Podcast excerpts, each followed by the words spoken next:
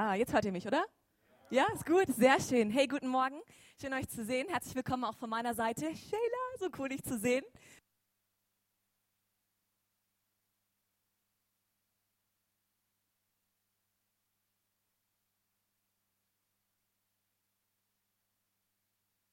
Grün. Ah, jetzt ist grün. Ich glaube, hier ist die Batterie auch leer probier's mal aus.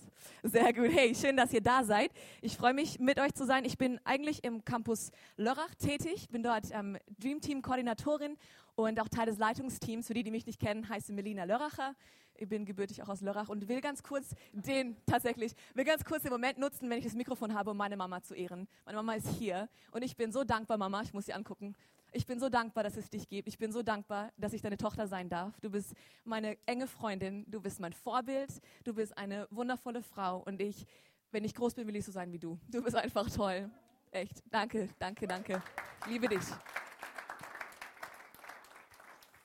Ich habe echt eine coole Mama. Ich habe keine Mama, ich habe eine coole Mama. Ja. Hey, bevor wir hier loslegen, will ich ganz kurz über etwas sprechen, was wir jetzt in nächster Zeit ähm, starten werden, eigentlich im September. Und ähm, da zeige ich euch kurz einen Videoclip und dann spreche ich ein bisschen darüber, ja? Zu Hause. Es ist der Ort, den wir am meisten genießen, an dem wir uns am wohlsten fühlen, besonders dann, wenn er warm und einladend ist, voller Liebe und Akzeptanz. Jeder Einzelne gehört dazu und trägt einen Teil zum Geschehen bei, hat seinen Platz im Ganzen. Es ist der Ort, an dem der Tee im Winter heiß ist und wir ohne Altersgrenzen träumen können. Es ist der Ort, an dem wir unsere Erfolge teilen und gemeinsam feiern. Der Ort, an dem wir in schwierigen Zeiten hingehen, um wieder aufzustehen. Es ist, wo wir uns versammeln, beten, Lobpreisen, tanzen und lernen. Dann gehen wir hinaus und machen einen Unterschied in der Welt um uns herum.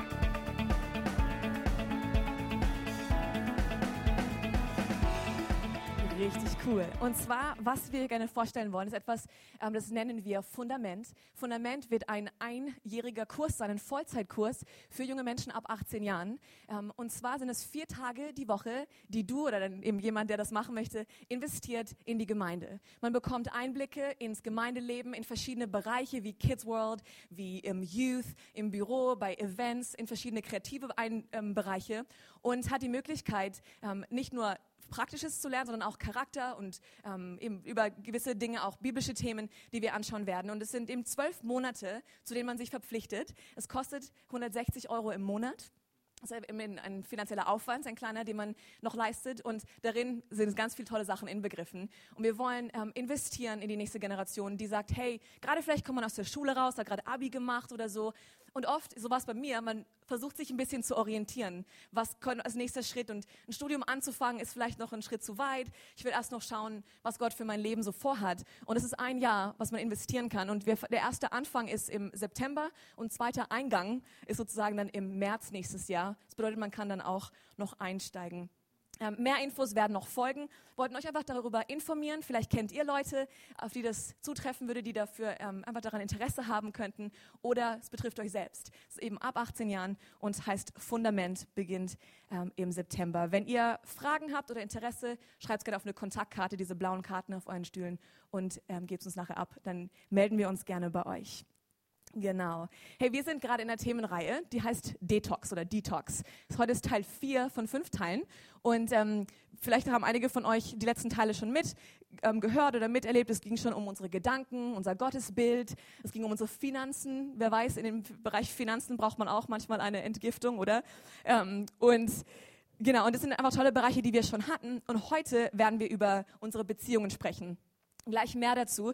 Erst das Wort Detox nochmal definiert, wie wir es bisher definiert haben, ist Körper und die Seele und den Geist von den Folgen ungesunder Ernährung, stressbedingter Vergiftung und Umweltschadstoffen zu reinigen. Das heißt, es ist ein Reinigungs-, ein Entgiftungsprozess. Wir kennen das alle. Und wir wollen es nicht nur auf den Körper beziehen, sondern auch auf, ähm, auf unsere Seele und auf unseren Geist. Und wir werden heute lernen, dass es wichtig ist, auch im Bereich unserer Beziehungen, einen Detox durchzuführen, manchmal zu entgiften, oder? Und ähm, wir haben hier einen Vers, unser Leitvers, den habt ihr auch schon ähm, vorhin gesehen. Ist es gut, wenn ich hier stehe? Soll ich hier vielleicht stehen? Herr, zeige mir die Wege, die ich gehen soll und weise mir die Pfade, denen ich folgen soll. Leite mich in deiner Wahrheit und lehre mich, denn du bist der Gott meiner Hilfe. Psalm 25. Wir wollen in allem, was wir tun, hier in der Gemeinde, wir wollen auf Gottes Wort schauen. Wir glauben, dass die Bibel Gottes Wort ist, inspiriert vom Heiligen Geist und absolut wahr und absolut richtig. Und wir wollen unser Leben an Gottes Wort ausrichten. Und deswegen schauen wir bei all diesen Themen immer in die Bibel. Okay? Das heißt, wenn du eine Bibel dabei hast, super. Wenn nicht, gar kein Problem.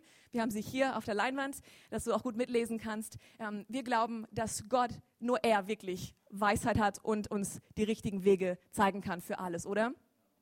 Und ähm, wir haben ein Buch, was wir gerne auch ähm, empfehlen möchten, ist von Joyce Meyer und ähm, über den Gefühlen stehen. Oh, die Gefühle, oder? Die Gefühle. Hm, die Gefühle, ich sag's euch.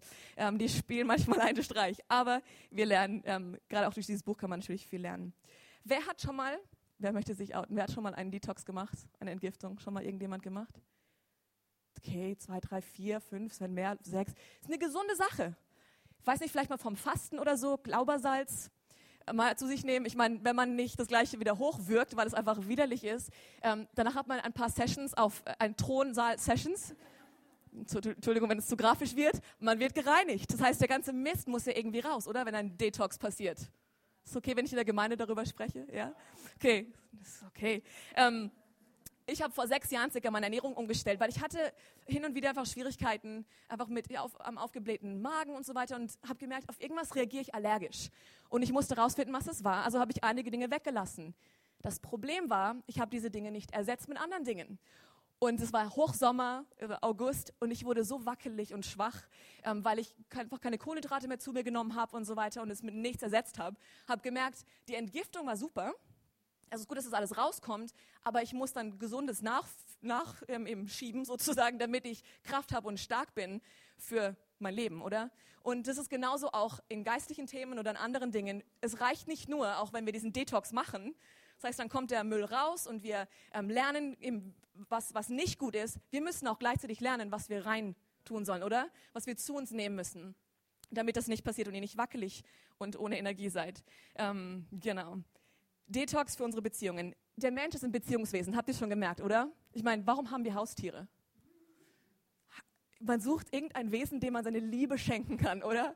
Da ist sogar der kleine Pudel, ist mein Ein und Alles. Ich habe keinen Hund übrigens, aber kleine Tiere, ich meine, es können kleine Mäuse sein oder Wellensittiche und Leute gehen da so auf und das finde ich voll okay. Wir sind einfach Beziehungswesen. Wir brauchen das in unserem Leben.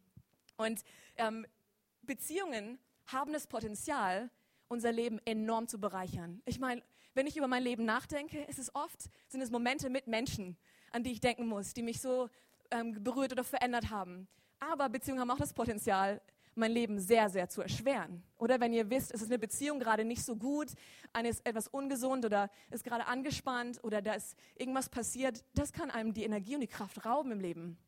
Viel mehr als alles andere eigentlich. Wenn du gute Menschen um dich herum hast, kannst du auch schwere Zeiten durchstehen. Aber wie geht es der Person, die niemanden um sich hat und, geht, und durch eine schwere Zeit geht? Und deswegen sind Beziehungen wichtig. Gute Beziehungen sind möglich, definitiv. Das ist schon mal eine gute Botschaft, oder? Aber sie sind nicht sehr wahrscheinlich, wenn man keine Energie reinsteckt und nicht dran arbeitet. Weil wir alle kennen schlechte Beziehungen, oder? Ich meine, ihr könnt bestimmt in eurem Kopf gerade ein paar Gesichter durchgehen, wo ihr wisst, oh, die Beziehung war nicht so gut oder ist nicht so gut. Wir kennen den Satz, zeige mir deine Freunde und ich sage dir deine Zukunft. Kennen wir, oder? Zeig mir deine Freunde. Die Menschen, mit denen wir uns umgeben, beeinflussen uns. Das Lustige ist, man gleicht sich auch so ein bisschen an. Man fängt an, gleich zu sprechen und manchmal sich gleich zu kleiden. Und es ist richtig witzig. Ähm, ich wohne in der WG seit acht Jahren. Und sie ist wie meine Schwester, wirklich. Und manchmal, wenn wir zusammen auftreten, das heißt, wir reden zusammen mit jemand Neuem, es ist zu viel. Das war gerade letztens, ich habe gesagt, Ramona, das ist Overload. Wir können das der Person nicht antun. Zu viel, zwei von uns. Ähm, obwohl wir sehr unterschiedlich sind, aber man gleicht sich doch etwas an. Die Menschen, die wir nah an uns heranlassen, beeinflussen uns. Und sie haben einen Einfluss auf unsere Zukunft auch. Und deswegen müssen wir weise wählen. Und ich will euch ermutigen, gleich hier, egal wie alt oder jung wir sind, wir müssen immer noch weise wählen, wen wir in unseren engeren Kreis reinlassen, mit wem ich durchs Leben wandle. Ähm, zufällige Beziehungen werden auch nicht gut werden. Wir müssen wirklich uns entscheiden. Und hier meine ich nicht, dass wir so wählerisch zu sagen, ich, ich, will nur mit der Person reden und ich will nur mit der Person reden. Ähm, wir sollen offen für alle sein auch egal welche Glaubensausrichtung, welche sexuelle Orientierung, egal was der Hintergrund dieser Person ist, wir sollen offen sein und sie lieben und sie akzeptieren, Nur brauchen wir gleichgesinnte Menschen, die in unserem engeren Kreis sind, mit denen wir gemeinsam den Lebensweg bestreiten, oder? Und ich bin Single und bin sehr dankbar für die Menschen in meinem Leben. Hier sitzen vier davon, ähm, die in mein Leben reinsprechen dürfen, die sehr nah und eng sind in meinem Leben. Und ich bin so dankbar für den Einfluss, den ihr habt. Ähm, ich werde zu einem besseren Menschen durch euch und von euch zu lernen. Gerade hier eure Campuspastoren, Alex und Sarah, sind magnifik, fantastisch. Definitiv. Ähm, manche Beziehungen in unserem Leben sind vielleicht giftig, oder? Gerade diese haben diese Toxide oder diese Giftstoffe in sich. Und ich will uns ermutigen, dass wir heute einen ganz klaren und aufrichtigen, ehrlichen Blick auf diese Beziehungen werfen. Warum lassen wir diese in unserem Leben zu und was ist vielleicht mein Anteil gewesen? Und manche Beziehungen, und es kann sein, dass der Heilige Geist, der Geist Gottes euch das zeigt, sind vielleicht so giftig, dass ihr sie cutten müsst. Ähm, das musste ich schon in meinem Leben machen, wo ich gemerkt habe, das war keine gesunde Beziehung. In der Regel stellt man alleine nicht so viel Blödsinn an, oder? Eine Person mehr und dann geht's schon los und dann eine ganze Clique und die haben eine blöde Idee und das kann in eine Richtung gehen, die nicht gut ist. Und deswegen ähm, ist es wichtig, dass wir da klare Fragen stellen. Ich will kurz über vier Gifte sprechen, vier Giftstoffe, die unsere Beziehungen erschweren oder auch ähm, vergiften können. Das erste ist schlechte Kommunikation. Kommunikation geschieht immer. Ob man es bewusst macht oder nicht, ob ich spreche oder nicht, verbal, nonverbal, wir kommunizieren immer. Manchmal kommuniziere ich mehr, wenn ich nichts sage, oder? Als wenn ich was sagen würde. Und deswegen ist es wichtig zu erkennen, ich kommuniziere und meine Worte haben Macht. Meine Worte können Leben spenden oder Leben kaputt machen. Und wie oft bin ich da herausgefordert, oder? Man sagt mal salopp irgendeine Sache und du verletzt eine Person und die Worte bleiben. Du kannst sie nicht wieder zurücknehmen. Kommunikation ist wichtig. Eine der größten Herausforderungen, wie ich finde, heutzutage sind unsere Smartphones und ähm, eben all diese Social Media und so weiter. Man denkt, man kommuniziert. Und man hat jetzt sogar Smileys, Emojis und kann Affengesichter machen und was auch immer. Und du kannst schon mehr Emotionen auch dadurch transportieren. Und trotzdem, Kommunikation ist so viel mehr und wir dürfen es nicht nur darauf beschränken. Weil wie missverständlich kann das sein, oder? Man schreibt das eine und meint was ganz anderes. Also das passiert ja häufig. Wir müssen lernen, miteinander zu sprechen. Ganz klar. Und dann auch, wie rede ich mit, ein, wie rede ich mit der anderen Person? In Streitfällen zum Beispiel. Wichtig ist auch, dass ich nicht mit allen möglichen Leuten drumherum rede, sondern mit dieser Person. Oder manchmal werden, weil Leute emotional werden und sauer und, und stinkig werden, dann involvieren sie die ganze Familie wegen der einen Situation, die man mit dem Bruder hatte. Oder dann ähm, eben dann ist, ist mir jemand stinkig und involviert die gesamte Kleingruppe, Connect-Gruppe. Ihr müsst, das geht ja gar nicht, was da passiert ist. Oder die ganze Gemeinde oder die, eben die Clique oder wie auch immer ein Fußballclub. Und das ist nicht in Ordnung. Das sind Sachen, die man zwischen unter vier Augen klären sollte. Und das ist wie ein Lauffeuer. Und dadurch werden auch ähm, Beziehungen sehr, sehr kaputt gemacht und Vertrauen wird zerbrochen, das wissen wir. Und ohne Vertrauen keine Beziehung, ganz klar. Ähm, ich habe von einer guten Freundin von mir gehört, die früher in einer Fastnachtsklicke war. Und dann hat sie mir davon erzählt, eben wie das, wie das früher war, dass sie in dieser Clique nicht über Probleme reden durften, für Wochen und Monate lang. Und dann gab es einen Abend, einen gemeinsamen Abend, und der hieß, ich muss richtig sagen, Auskotzede. Und an diesem Abend kam man dann zusammen und alle haben ihre Listen ausgepackt, worüber sie sich auskotzen wollten. Ich meine, ich würde niemals an so einem Abend dabei sein wollen. Das ist ja Massaker, oder? Ich meine, grauenvoll. Und sie hat auch gesagt, das war so schlimm für sie, das zu sehen, weil man klärt es doch zwischen zwei Personen. Das muss man doch nicht ansammeln und dann so eine lange Liste führen und dann irgendwann sich dann auslassen über eine andere Person oder über allen anderen. Wenn ich anfange, eine Liste zu machen, dann hätte ich die schnell, kommen schnell zusammen, oder? Aber das Problem ist, andere kriegen auch eine lange Liste dann über mich. Und ich will, was das angeht, ich will eine kurze Liste haben. Ich will echt ein kurzes Gedächtnis, wenn es darum geht, was Menschen mir angetan haben, und ein langes Gedächtnis, wenn es darum geht, was sie mir Gutes getan haben. Oder? Da will ich lange noch dran denken als du damals treu warst, dass du mir damals geholfen hast, damals bist du bei mir gestanden. Ich will lange daran denken, was du mir damals gesagt hast. Und wenn es was anderes ist, ach, lass uns das nicht festhalten für die Ewigkeit oder für so einen Abend. Genau, das zweite Gift, ähm, für, zweite Gift für die Beziehungen sind unerfüllte Erwartungen. Da können wir auch alle ein Lied von singen, oder? Ich meine, Beziehungen ist eins der Themen und ich will euch, dass ihr wisst, ich, ich stehe hier nicht vor euch als Profi ich brauche definitiv all diese Punkte. Ich muss so viel lernen in diesem Bereich, weil man hat nie ausgelernt. Vor allem, was man wie man rüberkommt und was man denkt, wie man rüberkommt. Oder es sind manchmal ganz andere, ähm, ganz andere Dinge. Aber hier zum Beispiel solche Sachen wie, warum hast du dich nicht bei mir gemeldet? Zu erwarten, dass die Person sich immer bei mir melden muss. Verständnisvoll sein ist wichtig. Ich habe ein Telefon, du hast ein Telefon. Es gibt zwei Möglichkeiten. Du kannst mich auch anrufen, oder? Und du hast mich nie angerufen. Vielleicht steckte die Person gerade selber in der Krise und hat eigentlich gerade Hilfe gebraucht. Und du hast erwartet, dass sie sich bei dir meldet. Für andere hast du immer Zeit. Für mich nie. Diese großen Worte immer und nie. Kennt ihr vielleicht auch? Ihr seid viel öfter bei seinen Eltern, meinen Schwiegereltern, als bei uns. Du hast doch meinen Status bei WhatsApp und Facebook gelesen. Warum hast du dich nicht gemeldet? Erwartungshaltungen. Wir haben sie alle. Wir müssen sie nur kommunizieren und korrigieren vor allem.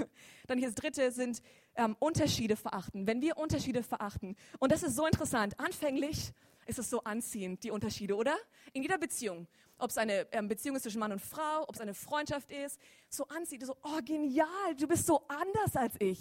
Wir, gerade in der Beziehung, wir vervollständigen uns. Du vervollständigst mich. So ein Quatsch. Also am Anfang ist es wow. Und dann irgendwann, warum bist du nur so anders als ich? Du verstehst mich nicht. Warum denkst du nur so anders? Es ist dann plötzlich schwieriger, was davor so schön war. Andere Denkweise war am Anfang vielleicht so bereichernd. So, oh, das gibt mir einen total neuen Blickwinkel auf eine Sache. Es ist super bereichernd und es ist so gut. Und dann heißt es irgendwann, ach, du verstehst mich nie. Auch in Freundschaften. Und das ist, wir müssen verstehen, dass wir unterschiedlich sind. Und wenn wir anfangen, diese Unterschiede aber zu verachten, dann werden wir Schwierigkeiten haben in unseren Beziehungen. Und dann der vierte Punkt ist unsere Sündennatur. Wir alle haben diese, wir alle sind Sünder. Hier Römer 7, Vers 15 in Hoffnung für alle heißt es, ich verstehe ja selbst nicht, was ich tue. Oh, wie oft geht es mir so? Ich verstehe es ja selbst nicht. Das Gute, das ich mir vornehme, tue ich nicht. Aber was ich verabscheue, das tue ich. Mann, oh Mann, wir alle stecken in diesem Körper mit dieser gefallenen Natur. Und das zeigt sich manchmal. Oder in unseren Beziehungen. Und das ist definitiv ein Gift für Beziehungen. Wir müssen verstehen, Gott ist der Ursprung der Liebe. Okay? Gott ist der Ursprung der Beziehungen. Er ist der Ursprung, er ist der Erfinder von Beziehungen. Er hat sich das ausgedacht. Deswegen müssen wir auch zu ihm schauen, auf ihn schauen, wenn wir eine Definition dafür haben wollen, oder? Wie Beziehungen gut funktionieren können. Und hier wieder, ich bin nicht die Expertin. Gottes Wort ist voll mit Weisheit darüber. Er hat Beziehungen erfunden und er selbst verkörpert Beziehungen. Vielleicht ist für einige das neu, aber Gott ist dreieinig. Er ist Gott der Vater, der Sohn und der Heilige Geist. Er ist ein, ein Gott und doch drei Personen, die in perfekter Einheit miteinander funktionieren. Und es ist ein wunderschönes Bild, wenn man in der Bibel mal ein, ein Studium macht, wirklich schaut, wo die drei Personen dabei sind. Es ist atemberaubend, das ist wirklich zu, zu entdecken. Am Anfang der Schöpfung waren alle drei anwesend. Mann, oh Mann. Sie haben gemeinsam und doch ein Gott geschaffen. Er hat es uns gezeigt. Perfekte Einheit, perfekte Harmonie. Hier diesen Vers, das ist ein sehr berühmter Vers. Und ich muss zugeben, manchmal lese ich Verse und ich kenne die. Oder jetzt ein paar Jahre ist man Christ, man kennt die Verse und die sind dann nicht mehr so, so wow, so lebendig für einen. Und das, ich will persönlich, ich, ich bin da herausgefordert und ich möchte wirklich auf diesen Versen wie rumkauen, damit sie für mich wieder lebendig werden.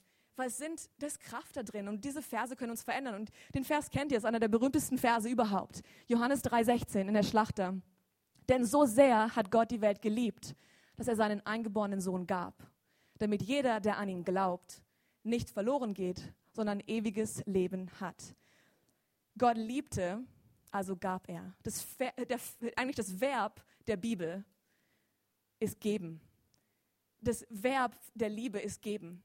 Liebe zeigt sich, indem ich sie ausdrücke, indem ich gebe. Gott hat so sehr geliebt. Und vielleicht sagst du hier, hey, ich bin nicht liebenswürdig. Wenn du meine Geschichte kennen würdest, was ich erlebt habe, was ich getan habe vielleicht, was mir angetan wurde, was ich anderen angetan habe, ich bin nicht liebenswürdig. Vielleicht denkst du das. Ich will dir Mut machen. Gott hat die Welt so sehr geliebt. Jeden einzelnen Menschen. Hier ist keine, kein Unterschied. Egal, was du getan hast, egal, was dir angetan wurde, egal, was du erlebt hast, wo du warst, was du gesehen hast, er liebt dich. Und er hat seinen Sohn für dich gesandt. Sein Kostbarstes. Sein Kostbarstes, damit du eine Beziehung haben kannst mit ihm, mit ihm. Und deswegen einfach, dass du Mut hast. Er ist Liebe. 1. Johannes 4 heißt es im Verse genau 8, im zweiten Teil bis 10. Denn Gott ist Liebe. Das heißt, die Definition muss von ihm kommen. Er ist Liebe. Darin ist die Liebe Gottes zu uns geoffenbart worden, dass Gott seinen eingeborenen Sohn in die Welt gesandt hat, damit wir durch ihn leben sollen. Das heißt, unser Leben kann erst wirklich stattfinden, wirklich erfolgreich und erfüllend sein, wenn wir das begreifen. Gott ist Liebe. Willst du Liebe besser verstehen? Willst du besser lieben können? Mehr Liebe geben können? Dann musst du zur Quelle der Liebe gehen und das ist Gott.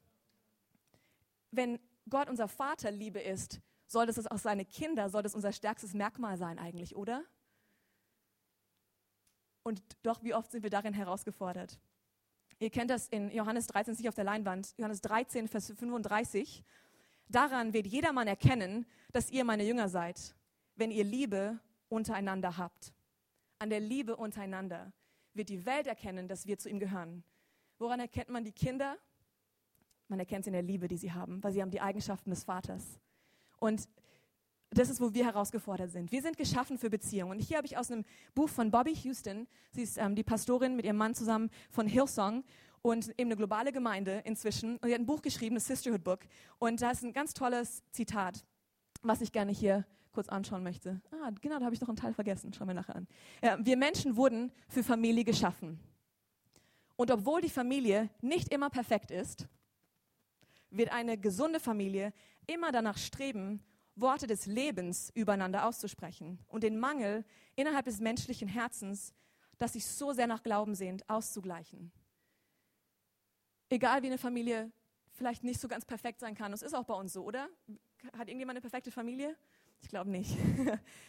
Aber wir lernen hier, dass unsere Worte übereinander so viel Macht haben. Und ich muss dran denken, muss an meine Mama denken. Und ich weiß hier, einige Mamas sind auch hier. Und die Worte, die über mein Leben ausgesprochen wurden, haben den, wirklich den, den Weg meines Lebens sehr, sehr beeinflusst. Und wie ich widerstehen konnte auch oder standhaft sein konnte, wenn schwierige Zeiten auch kamen. Und ich will auch noch ein Wort darüber sagen, vielleicht hast du keine Mama mehr.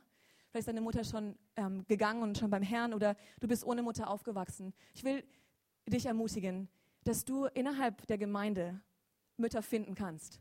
Ähm, ich komme aus einer Familie auch, wo Herausforderungen waren und ähm, habe gewisse Dinge nicht erleben können einfach weil es so war, wie es bei uns war. Aber ich durfte in der Gemeinde Familie erfahren, Familienleben entdecken, wie ich es zuvor mir immer erträumt hatte. Und es war so eine tolle Ergänzung zu meiner eigenen Familie. Und ähm, ich bin so dankbar für die anderen Vorbilder, die ich habe in der Gemeinde und für Mütter und Väter, die auch um mich herum sind in der Gemeinde. Und einfach als Ermutigung ähm, für dich. Gott hat das vorgesorgt. Er möchte, dass du in Familie hineingesetzt wirst. Und deswegen hier, wir sind geboren, geschaffen für Familie. Und deswegen hat er seine Gemeindefamilie ins Leben gerufen, okay? Einfach als Ermutigung. Die Liebe ist ein Lebensstil und nicht nur ein Gefühl, wir wissen. Alle reden über Liebe. All you need is love. Ich liebe dich, ich liebe dich. Und was heißt das? Was bedeutet das? Wir wollen hier die Definition wirklich anschauen. In 1. Korinther 13. Okay, wer hat vielleicht ein Schild zu Hause oder ein, was auch immer, ein Zettel zu Hause mit diesen Versen? Wahrscheinlich ein paar Leute. Das bei Hochzeiten wahrscheinlich auch eine der Lieblingsverse, ein Lieblingskapitel, was zitiert wird und auch eines der schwierigsten, was das Leben betrifft, oder? So schön, die Liebe. Lass uns anschauen, was das daran heißt. Und hier, das ist Charakter Gottes und es sollte unser Charakter sein. Und ich werde nicht viel erklären beim Anfang und dann sp sprechen wir gleich über ein paar Definitionen. Hier geht's los. Vers 4. Die Liebe ist langmütig und gütig. Die Liebe beneidet nicht. Die Liebe prahlt nicht. Sie bläht sich nicht auf. Sie ist nicht unanständig. Sie sucht nicht das ihre. Sie lässt sich nicht erbittern. Sie rechnet das Böse nicht zu. Sie freut sich nicht an der Ungerechtigkeit. Sie freut sich aber an der Wahrheit. Und jetzt Vers 7, und da will ich ein bisschen Zeit verbringen. Sie erträgt alles, wirklich alles, alles. Sie glaubt alles. Sie hofft alles. Sie erduldet alles. Das ist die Liebe, die Gott zu uns hat. Das ist die Liebe, die er uns geschenkt hat, die in unsere Herzen ausgegossen wurde, die wir sagen, dass wir an ihn glauben und ihn angenommen haben als unseren persönlichen Herrn und Erlöser. Und ich will gerne diese vier komischen Verben hier anschauen. Er trägt, glaubt es okay, hofft, er duldet. Ich gerne anschauen und ein bisschen hier auspacken. Seid ihr dabei? Ist es okay, wenn wir das machen? Ein bisschen Bibelstudium. Ähm, so werden Verse lebendig für einen. Dann ist es nicht nur ein Kapitel, was man so liest, sondern plötzlich wird es lebendig. Und ich habe hier vieles auch aus dem Buch von Judah Smith. Ähm, kennt ihr vielleicht auch einen Pastor aus den USA? Das heißt How's Your Soul? Ein ganz tolles Buch, ähm, was ich gerade auch durchlese. Und da sind ein paar ganz tolle Gedanken auch drin. Und das erste ist hier, die Liebe erträgt alles. Wir ertragen einander. Und im Griechischen ist dieses Wort ertragen bedeutet eng abdecken oder ein Dach darüber tun. Wir ertragen alles. Wir tun ein Dach darüber. Hier ist ein tolles Zitat von dem, vom Judas Smith aus seinem Buch. In der Öffentlichkeit decken wir sie zu, die Menschen, die uns vielleicht auch die Fehler gemacht haben. Und im Privaten stellen wir sie wieder her, mit dem Ziel, Gesundheit in ihre Leben zu bringen. Wir können ein sicherer Ort für leidende Menschen sein, ein Ort, an dem sie bedingungslose Liebe und Unterstützung finden.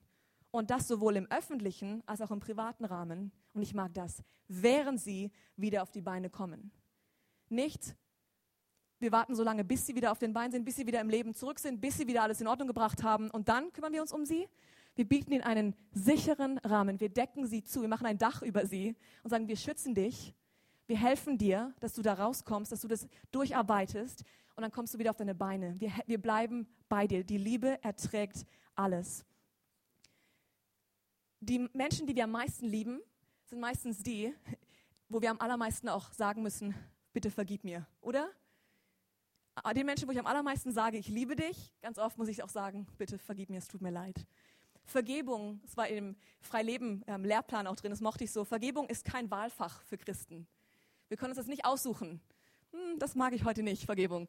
Nein, Vergebung ist ein Pflichtfach, Pflichtfach für uns. Wir wurden von Gott angenommen. Er hat uns vergeben. Wie können wir nicht vergeben, oder? Und ähm, hier ein, ein Tipp, eine Hilfe, was, was mich immer unterstützt und mir immer hilft, ist, wenn ich mich auf die guten Dinge konzentriere.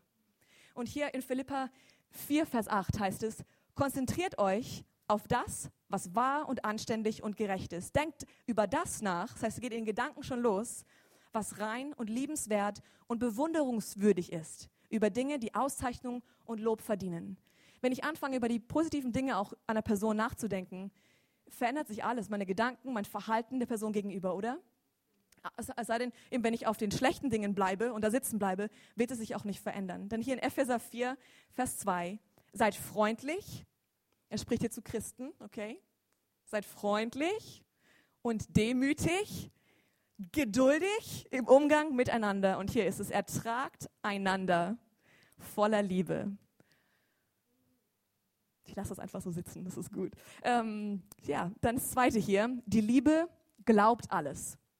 Das heißt jetzt nicht, dass wir total gutgläubig sind und, naja, ist alles super. Nein, wir müssen schon den Fakten, wirklich die Tatsachen in die Augen schauen. Nur, die Liebe hat Glauben.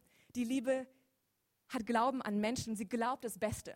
Oh, und das ist eine, eins der Dinge, was wir uns ähm, immer wieder auf die Fahne schreiben wollen, wirklich für mein Leben, wo ich immer sage, das soll einer meiner Grundwerte sein.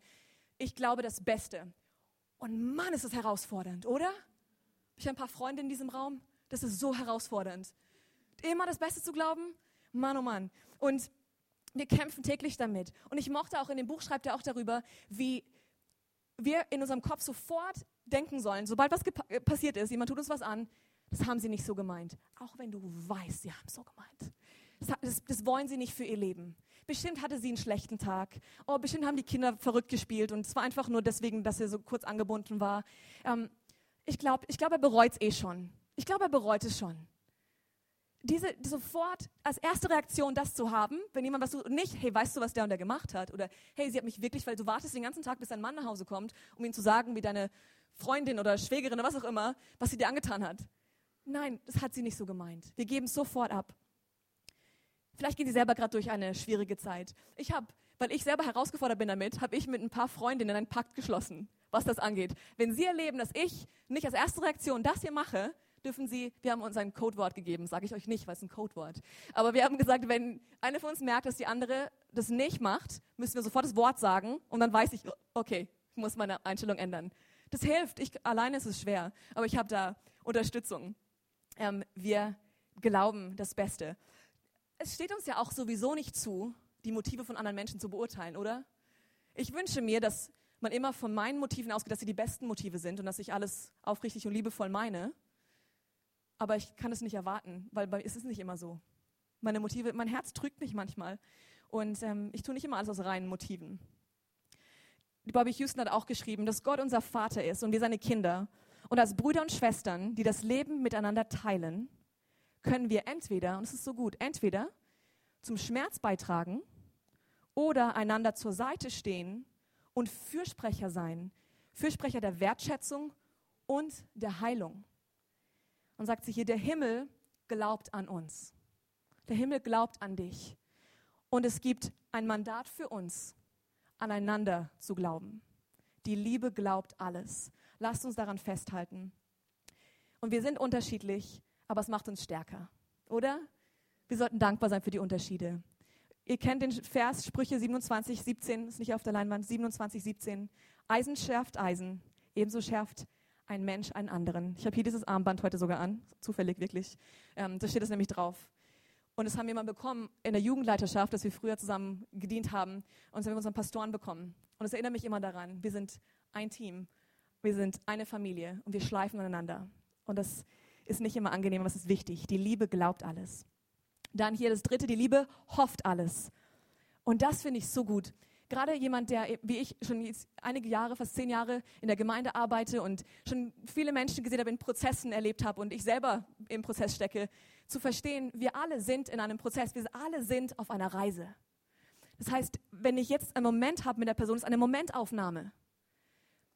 Aber wir müssen erlauben, dass wir auch wachsen, uns verändern. Oder wie oft musste ich meine Meinung schon ändern? Wie oft habe ich sagen müssen, hey, das war total doof. Es war gar nicht, es war sehr unreif, was ich da gesagt habe. Aber in dem Moment war ich absolut überzeugt und dachte, das ist das Beste und das Richtige und ich kann das auch gut rüberbringen. Aber merke, oh Mann, oh Mann, ich musste schon oft meine Meinung ändern. Meine Meinung über Menschen, meine Meinung über Situationen. Und wir müssen anderen auch das Recht einräumen. An der Color Conference, wir waren gerade ein paar von uns, ähm, ja, Sarah, du warst auch mit dabei, waren wir gerade in London an der Sisterhood Color Conference. Und da war ein Teil, der mich so begeistert hat. Da saßen ein paar Frauen auf der Bühne und die hatten Bücher in ihrer Hand und es waren so Tagebücher. Und die Aufgabe war es, dass sie ihrem zehn Jahre jüngeren Ich einen Brief schreiben. Das bedeutet, ich bin jetzt 29, ich würde mal im 19-jährigen Ich einen Brief schreiben.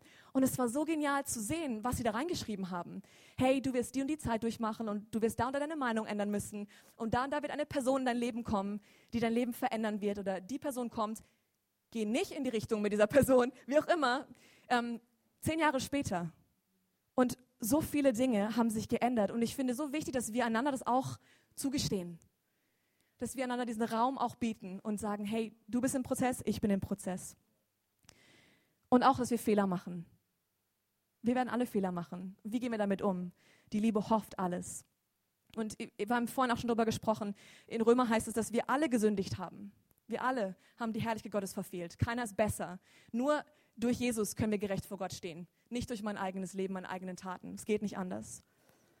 Und wichtig ist hier, bevor ich die andere Person verändern möchte, und oh, das will man manchmal, oder?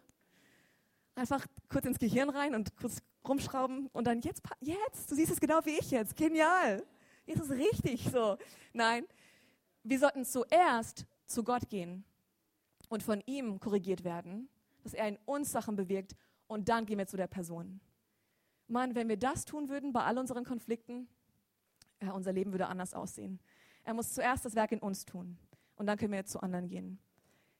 Viertens, die Liebe erduldet alles. Oh, erdulden. Ich mag das Wort gar nicht, wenn ich ehrlich bin mit euch. Weil das impliziert, dass da schwere Zeiten kommen, dass da Sachen gibt, die ich erdulden muss. Ich will keine schweren Zeiten, oder? Ist es nicht so? Am liebsten nicht. Und doch, wenn ich auf die schwierigen Zeiten in meinem Leben schaue und was dabei rausgekommen ist, bin ich so dankbar für jede schwierige Zeit. Ich habe Gott näher kennengelernt. Ich habe Sachen rausgefunden, erfahren über sein Wort. Ich habe meine Gemeinde anders erlebt, wie sie um mich, sich um mich geschart haben. Ich habe gelernt. Und unsere Verpflichtung in Freundschaften und in Beziehungen wird ja erst dann wirklich notwendig und auch erst dann wirklich erprobt oder wenn es schwierig wird. Wenn es einfach ist, oh, so schön. Wir lieben uns, also uns geht so gut und wir haben so viel Spaß, alles ist so super, bis eine schwere Zeit kommt, bis jemand eine andere Meinung hat oder dich verletzt hat dann zeigt sich, bin ich dir loyal Habe ich diese Bündnisliebe zu dir als Freundin, als Ehepartner, als Mutter, wie auch immer? Bin ich dir treu oder wird es mir jetzt zu schwer und ich gehe? Und die Liebe sagt niemals, jetzt ist vorbei. Das war jetzt das letzte Mal. Okay, ich habe jetzt mit der Person habe ich abgeschlossen. Die Liebe würde sowas nicht sagen. Die Liebe schließt nicht mit Menschen ab. Sie hofft immer, sie erduldet und sie sagt, ich bleibe an deiner Seite. Ich bleibe dir treu, auch dann, wenn es schwer wird. Ich stehe zu dir. Und ich erlaube dir, dass du durch diese Zeit auch gehst. Und ich werde an deiner Seite, ich werde am Ende auch noch da sein. Und wir werden uns wieder, wieder vertragen, wenn wir zusammenkommen ähm, in dieser Beziehung, wie auch immer sie sein mag. Wir arbeiten so lange daran, bis es funktioniert. Und da muss ich auch sagen, manche Beziehungen sind nicht dafür gedacht, dass sie funktionieren. Wenn wir uns nicht mit Menschen zusammentun, die ähm, in die gleiche Richtung ziehen, sondern in eine ganz andere Richtung ziehen für unser Leben. Und da muss ich auch einfach euch ermutigen, diese wirklich einfach vor Gott zu gehen und zu fragen, weil er will es uns so vorzeigen. Ich hatte eine Freundin, die ist auf eine Freizeit gegangen mit uns und sie war in einer Beziehung, die nicht gut war. Und in ihrem Leben, viele Sachen haben einfach nicht geklappt. Und sie wusste, irgendwie diese Beziehung, aber sie hat ihn so geliebt und oh Mann, was soll ich denn tun? Und sie geht auf diese Freizeit. Das war die erste Freizeit, wo ich auch dabei war. Ich habe sie damals nicht gekannt, nur von weitem gesehen. Eine junge Frau in ihrem Skipullover, die die gesamte Zeit durchgeweint hat. Und ich war so, was ist denn mit ihr los? Und da habe ich rausgefunden, sie kam auf diese Freizeit und hat zu Gott gesagt, du kannst alles tun, aber sagst mir nicht, dass ich Schluss machen soll mit diesem jungen Mann. Was zeigt das? Sie war schon überführt, oder? Und natürlich, sie war in Gottes Gegenwart und sie hat seine Liebe erfahren und sie wusste, es ist, es ist, es ist richtig, auch wenn es hart ist und sie liebt ihn, aber es ist nicht die richtige Beziehung. Er hat sie in eine ganz andere Richtung gezogen. Sie kam nach Hause, hat Schluss gemacht, obwohl sie ihn geliebt hat, okay? Und ihr Leben hat sich in eine ganz andere Richtung entwickelt. Mann, oh Mann, wenn wir jetzt zurückschauen, das war vor zwölf Jahren, sie ist ein anderer Mensch und sie ist an einem ganz anderen Punkt, als wie das Leben damals weitergegangen wäre. Wichtig, dass wir da auch Weisheit haben.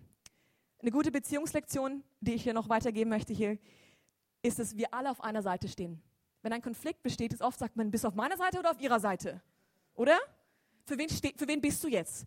Und es ist so interessant, das habe ich in meiner Ehevorbereitung gehört. Ich selbst war noch nicht in der Eheberatung, war das, war noch nicht drin. Ähm, aber ähm, gute Prinzipien, die da gelehrt werden, scheinbar. Auf jeden Fall ist es da, dass wir alle auf einer Seite sind. Es gibt nur zwei Seiten, die Seite Gottes und die Seite des Feindes. Und wir befinden uns auf, der Seite Gottes. Das heißt, wir sind alle auf einer Seite. Wir müssen hier nicht Seiten produzieren und sagen, guck mal, ich bin hier drüben und du bist da drüben, sondern wir sind gemeinsam auf einer Seite. Das fand ich so gut. Und auch eine Wahrheit, die wichtig ist, ist, ein Konflikt kann ohne meine Beteiligung nicht weiter bestehen. Ein Konflikt kann ohne meine Beteiligung nicht weiter bestehen. Ich habe also recht viel Verantwortung und auch Macht, die ich hier auch, auch ausüben darf. Jetzt sagst du vielleicht, okay, das ist super, diese vier Dinge, wie Gottes Liebe ist, wunderbar. Aber ich habe diese Liebe niemals gesehen, ich habe es niemals gelernt, ich habe es nicht gehabt. Ich, ich, wie soll ich was weitergeben, was ich selber nie erlebt habe? Und du hast vollkommen recht. Wir können nur weitergeben, was wir selbst erfahren haben, oder? Was wir selber bekommen haben. Und hier ist ein Vers, mit dem ich ähm, hier schließen möchte. Und das ist in 1. Johannes. Wir haben vorhin schon ein bisschen davon gelesen. 1. Johannes 4, Verse 8, 16 und 19. Das sind drei Verse aus diesem Kapitel. Wer nicht liebt, der hat Gott nicht erkannt. Denn Gott ist Liebe. Wir hatten vorhin diesen Gott ist Liebe-Teil schon. Das bedeutet, wenn du sagst, du kannst nicht lieben, du hast nichts zu geben, du hast es nie gelernt, bedeutet es einfach, dass du Gott nicht erkannt hast bisher. Dass du seine Liebe noch nicht erkannt hast. Das ist nicht schlimm. Du darfst sie heute erkennen. Und wir haben die Liebe erkannt und geglaubt. Wir haben sie erkannt, wir haben sie geglaubt, die Gott zu uns hat. Gott ist Liebe. Noch einmal eine Wiederholung. Und wer in der Liebe bleibt, bleibt in Gott und Gott in ihm. Und hier der Schlüssel für alles. Wir lieben ihn oder wir lieben, weil er uns zuerst geliebt hat. Wenn wir versuchen, aus uns selbst heraus diese Liebe zu produzieren, wird es nicht funktionieren. Ich werde nur frustriert werden, ich werde müde werden und vielleicht sogar bitter. Wir können nur lieben, weil er uns zuerst geliebt hat. Ich kann nur gute Beziehungen in meinem Leben haben, entgiftete Beziehungen, gesunde, lebensspendende Beziehungen, wenn ich weiß, wie sehr ich von meinem himmlischen Vater geliebt werde. Sonst werde ich immer zu anderen Leuten rennen und von ihnen erwarten, dass sie mir diese Liebe geben, die sie mir nicht geben können. Und viele Konflikte würden, glaube ich, gelöst werden, wenn wir das verstehen. Das Geheimnis der Liebe. Wenn du fragst, was ist es? The secret of love. Das Geheimnis der Liebe ist es, von Gott geliebt zu werden. Der erste Schritt für uns ist auf Gott zu. Nicht auf die Menschen, sondern auf Gott zu. Zuerst zu ihm zu kommen und ihm erlauben, etwas in mir zu tun, seine Liebe in mich hinein auszugießen, damit ich sie weitergeben kann. Und das ist was, wo wir alle stehen. Egal, ob ich Jesus kenne oder auch noch nicht. Ich muss es immer noch täglich tun. Weil ich mit meinem Liebestank, der geht so schnell leer, wenn ich nur auf mich selber schaue, oder? Und dann ist das Wetter noch schlecht und ich habe Hunger und ich bin müde und der Liebestank ist, da ist nicht viel drin. Aber wenn ich weiß, woher ich die Quelle habe, woher ich ziehen kann, dann ist es aufgefüllt. Deswegen mein, meine Ermutigung an uns alle hier zum Schluss. Lass dich von Gott lieben. Mann, oh Mann, wie befreiend ist das? Das christliche Leben ist so befreiend. Du musst nicht nach etwas greifen, etwas tun, etwas bewirken. Ich muss doch das verändern. Lass dich von deinem himmlischen Vater lieben. Er liebt dich. Bedingungslos, unendlich. Er liebt dich genauso wie du bist. Auch ungewaschen und Zähne nicht geputzt und die Haare stehen überall zu Berge.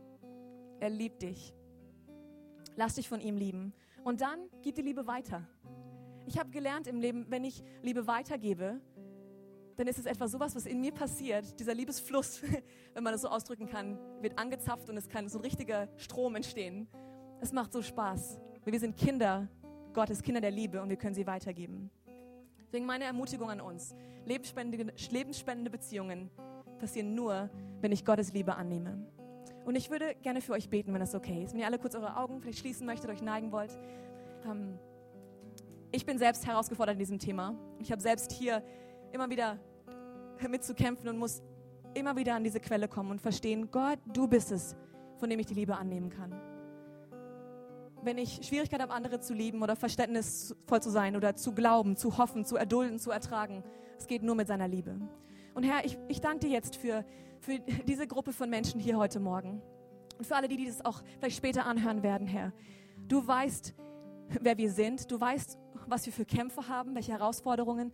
Und du bist der liebevolle, großzügige, gnädige, allmächtige Gott.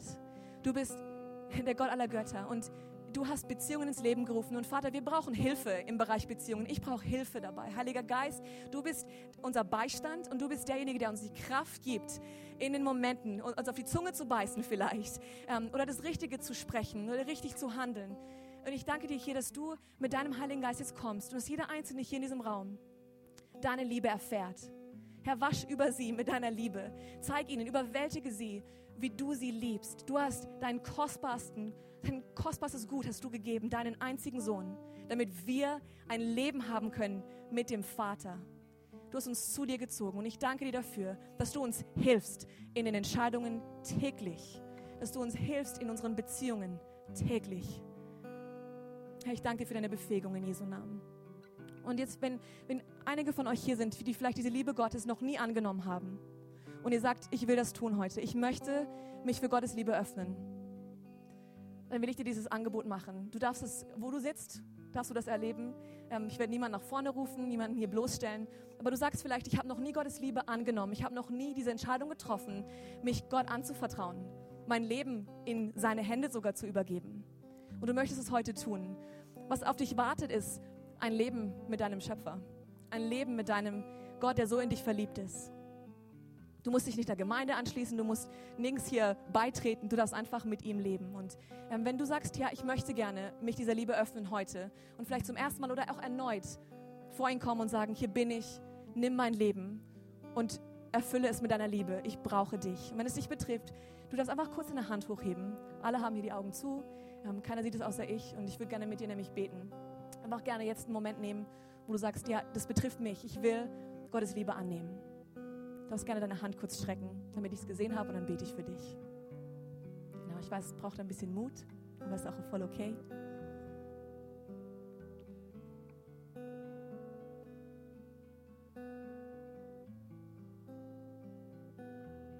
Okay, jetzt für die von uns, die sagen, ich habe gemerkt, mein Liebestank ist recht leer und ich habe es alleine versucht, aber ich brauche eine frische Portion von Gottes Liebe. Ich muss eine Offenbarung bekommen, wie er mich liebt, damit ich andere lieben kann. Und du sagst, heute will ich erneut diese Entscheidung treffen. Herr, ich brauche dich, hilf mir in meinen Beziehungen. Und vielleicht ist da gerade eine Beziehung in deinem Leben, die nicht so gut läuft. Und du brauchst da Weisheit und seine Kraft. Und es betrifft dich. Du sagst, kannst du für mich beten? Aber ihr dürft jetzt auch gerne eure Hand kurz heben. Und ich bete für euch. Dankeschön. Ja, ich denke, es werden ein paar Hände sein. Ja, danke. Dankeschön. Okay, dann lasst uns beten. Vater, du bist so liebevoll. Du wäschst uns rein, du machst uns neu. Und ich bete jetzt für meine Geschwister hier, die ähm, Hilfe brauchen in diesen be spezifischen Beziehungen. Herr, wo vielleicht einige Giftstoffe drin sind oder einige Missverständnisse waren. Hilf ihnen, richtig zu kommunizieren, gnädig zu sein und deine Liebe weiterzugeben. Herr, ich danke dir, dass sie Weisheit haben, wenn vielleicht eine Beziehung gekattet werden soll, wirklich beendet werden sollte, weil sie nicht gut ist, weil sie in die falsche Richtung zieht. Gib ihnen die Kraft, wie meiner Freundin vor zwölf Jahren, dass sie trotz Emotionen die Entscheidung getroffen hat, sich für dich zu entscheiden, Herr. Danke, dass du Frucht dabei, dabei rauskommen lassen wirst ähm, aus diesen Entscheidungen heute. Herr, lass uns als Christen einen Unterschied machen. Wir wollen, dass deine Liebe in diese Welt kommt. Und deswegen sind wir hier. Deine Liebe wurde ausgegossen in uns. Wir wollen sie ausgießen in diese Welt, damit sie erkennen, wer du bist. Das ist unser Anliegen. Gebrauche uns als Gemeinde hier. Verändere du uns. Wir danken dir in Jesu Namen. Amen.